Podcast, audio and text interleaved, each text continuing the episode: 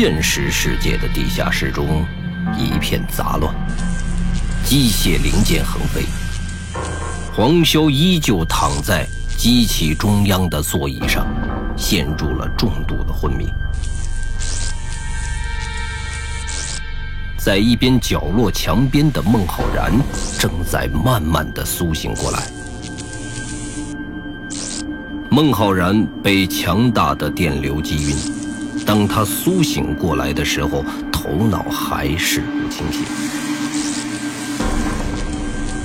他不敢相信的看着眼前杂乱的一切，塑料的烟熏味道弥漫在地下室的空气中。当孟浩然看到黄修坐在机器的中央，陷入重度昏迷的时候，他才记起发生了什么事情：断电、爆炸。黄修，黄修！孟浩然大叫着冲向黄修，查看黄修的伤势。黄修身体有轻度的电灼伤。孟浩然忍着身体的剧痛，在给黄修松绑，把他从机器上抱下来，以免再受到二次伤害。孟浩然试探着黄修，他还尚存气息，但是黄潇却始终都不再醒来。孟浩然拨打了求救电话，他依然不敢相信眼前发生的一切，这是他第一次。面对死亡，手足无措。救护车在黑暗的城市中一路狂奔。车中，黄潇躺在救护床上，在吸着氧气。一旁的孟浩然在护士的帮助下处理手上电击的伤口。但是孟浩然的眼睛一刻也没有离开。躺在床上昏迷不醒的黄潇，黄潇，你可千万不要死，千万！孟浩然在内心疯狂地祈祷着。当救护车到达的那一刻起，黄潇被医护人员推下救护车，冲向急诊室。孟浩然一路跟随，被挡在了急诊室的外面。此刻的孟浩然面对着紧紧关闭的大门，已经处于崩溃的边缘。他是这样的无助，面对着这起事故，完全的无能为力。他痛恨自己为什么要让黄潇做这么危险的事情。孟浩然失神的坐在椅子上，不停的祈祷，不停的自责。护士小姐递给孟浩然一杯水，孟浩然抬起头看着护士，等接过这杯水的时候，突然开始痛哭起来，压低声音低吼着，说着对不起黄修之类的话。急诊室中，医生也在全力以赴地抢救着这个处于死亡边缘的年轻人。不知过了多久，主治医师从急诊室中走出来，要和孟浩然面谈，希望见到黄潇的直系亲属。那个时候，孟浩然才知道黄潇是一个孤儿，他在世上所有的直系亲属都已经离开了他。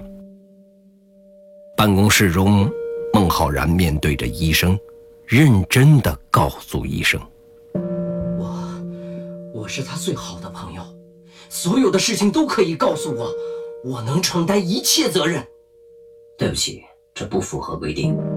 但是，但是这个世界上能代表他的人都已经离开了他。好吧，你在这里签个字。”孟浩然签完字。医生看着孟浩然，开始告诉他黄潇的病情。患者的大脑已经大面积的死亡，大脑的很多功能已经停止了。孟浩然抓住医生的手臂，双目赤红。他，他会死吗？孟浩然已经知道医生要说什么，这种情况他也知道最终的结果是什么，但是他还是想抱有一线的机会，试图从医生的口吻中得到那最后的一线生机。唉，就是这一两天的事情吧。医生犹豫了一下，最后还是决定把真相告诉孟浩然。面对这个年轻人，有可能是现在最担心患者的那个人。奇迹，医生，请问有没有奇迹可以活下来的？孟浩然已经失去了理智，他最后想，哪怕医生骗他，都是可以的。医生愣了一下。随即拍了拍孟浩然抓着自己手臂的手。奇迹，现在还活着就已经是奇迹了。孟浩然听到后，彻底失去了希望，瘫坐在椅子上，一句话也说不出来，浑身的力气已经随着最后的希望慢慢消失了。他的大脑一片空白。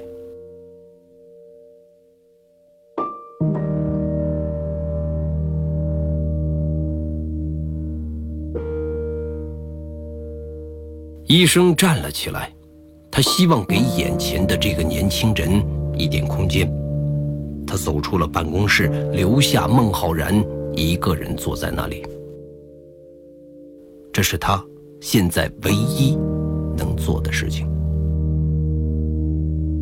孟浩然不知为何突然想起了黄潇和他在一起生活了四年的室友画面，每一句话都在他的心中浮现。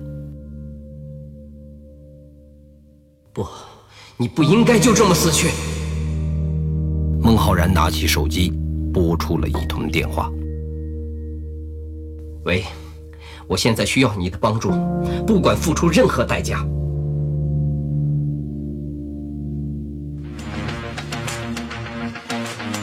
原界一记忆之谈，作者刘昌新，播讲冯维鹏。本作品由刘昌新编剧工作室出品。您现在收听的是第二季第十四集。在高级的 VIP 病房中，黄潇安详地躺在病床上，身边检测的仪器占满了床的一边，另一边则坐着憔悴的孟浩然。这是孟浩然现在唯一能够做到的。他在内心祈祷，希望黄潇能够出现奇迹。即使未来成为植物人，孟浩然也有足够的能力去延长他的生命。孟浩然一直在盯着黄潇看，此刻的黄潇就好像睡着了一样。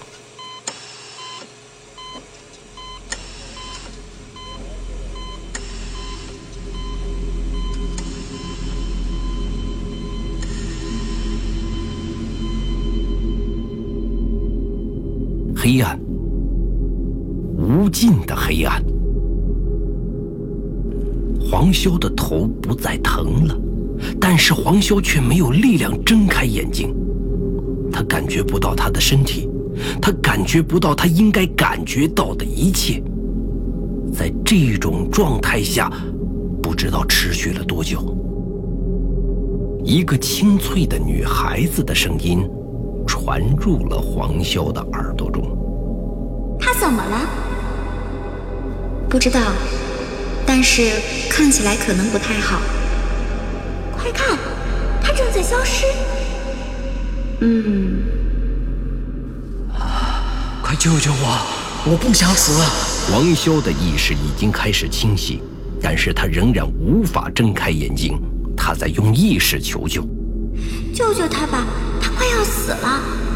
这似乎不关我们的事呀，你就出手帮帮忙吧，好不好？好不好嘛？好吧，好吧，那我就试试吧。最终还是要看他的造化。嗯，你最好了。哎呀，你挡住我了，把头拿开。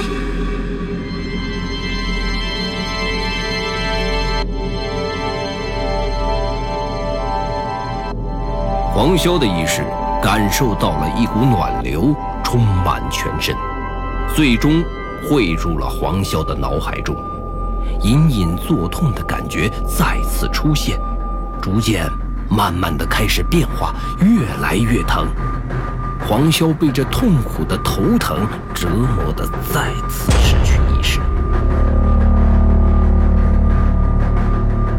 如果黄潇能够亲眼见到这两个人的话，他一定会认出这两个女孩，一个是长发姑娘，另外一个是冷灵。头痛欲裂，黄潇的头要裂开一般，他再也受不了这种痛苦的煎熬。啊！他大叫一声，突然汇聚了所有的意识。黄潇在那一刻突然从床上坐了起来，大吼一声：“啊！”头不再疼了，他浑身也很舒服。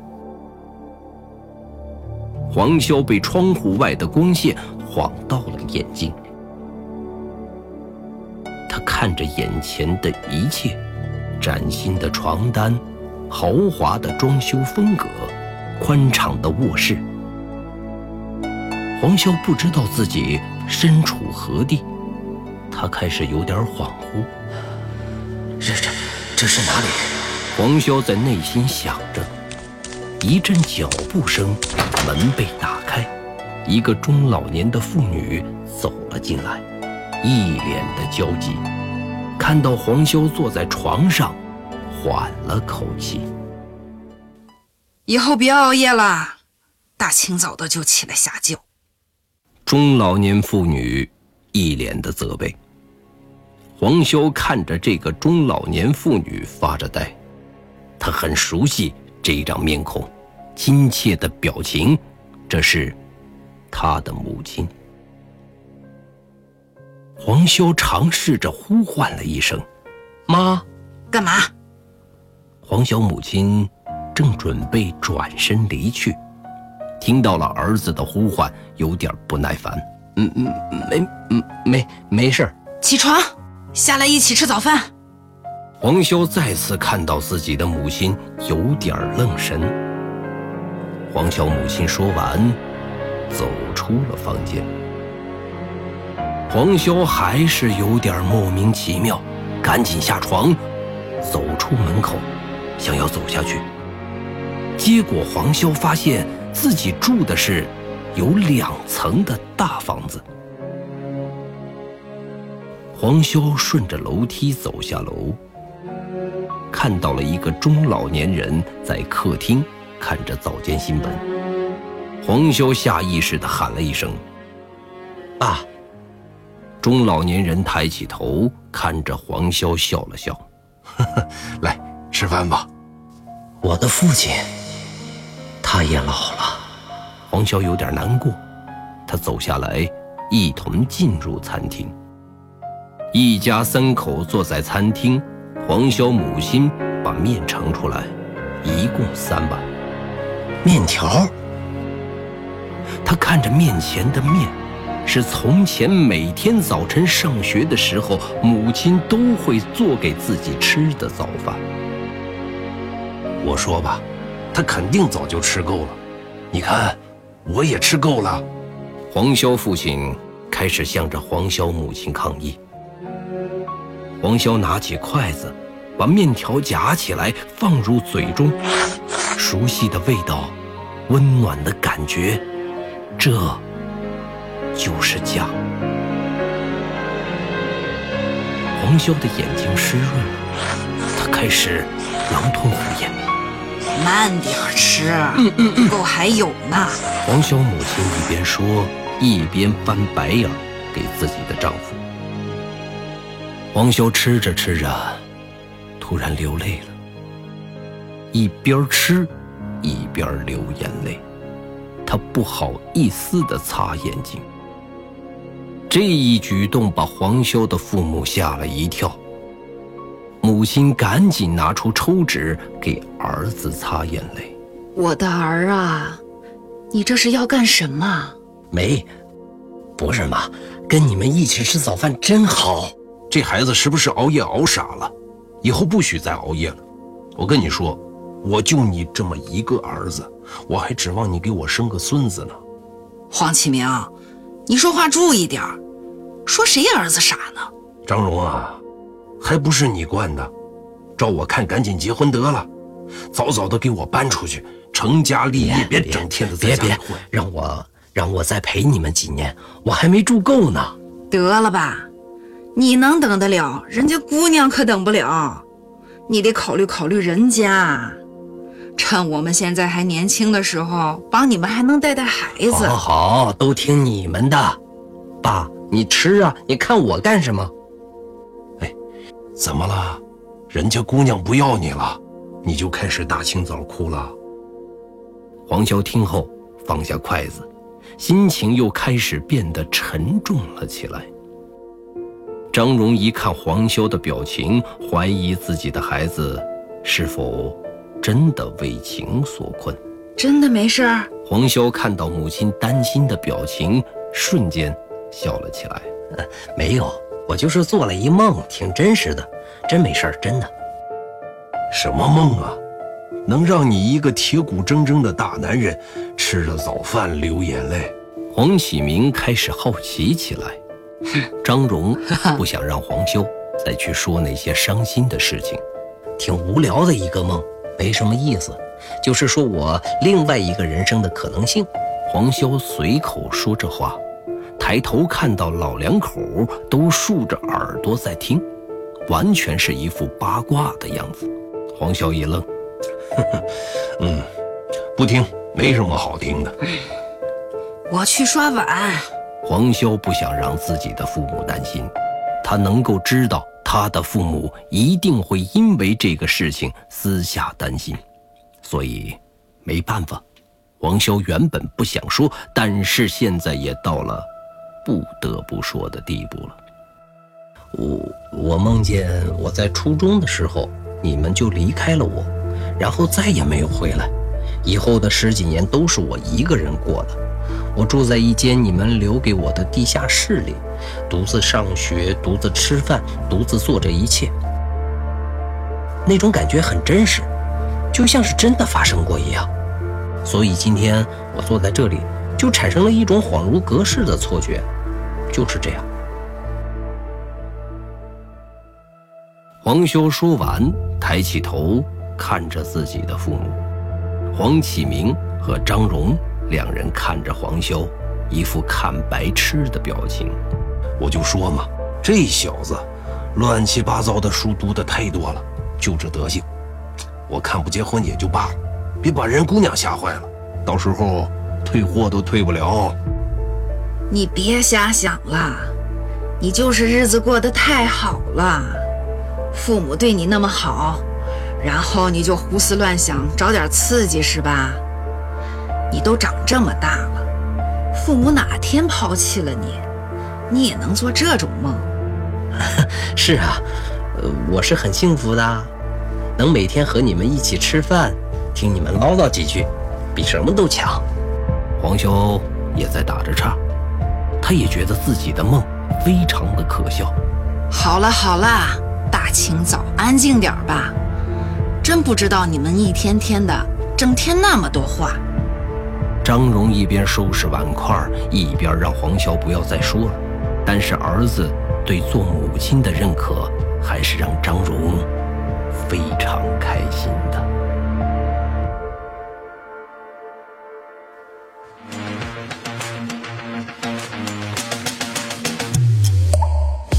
袁剑一记忆之谈，下集更精彩，期待您的继续收听。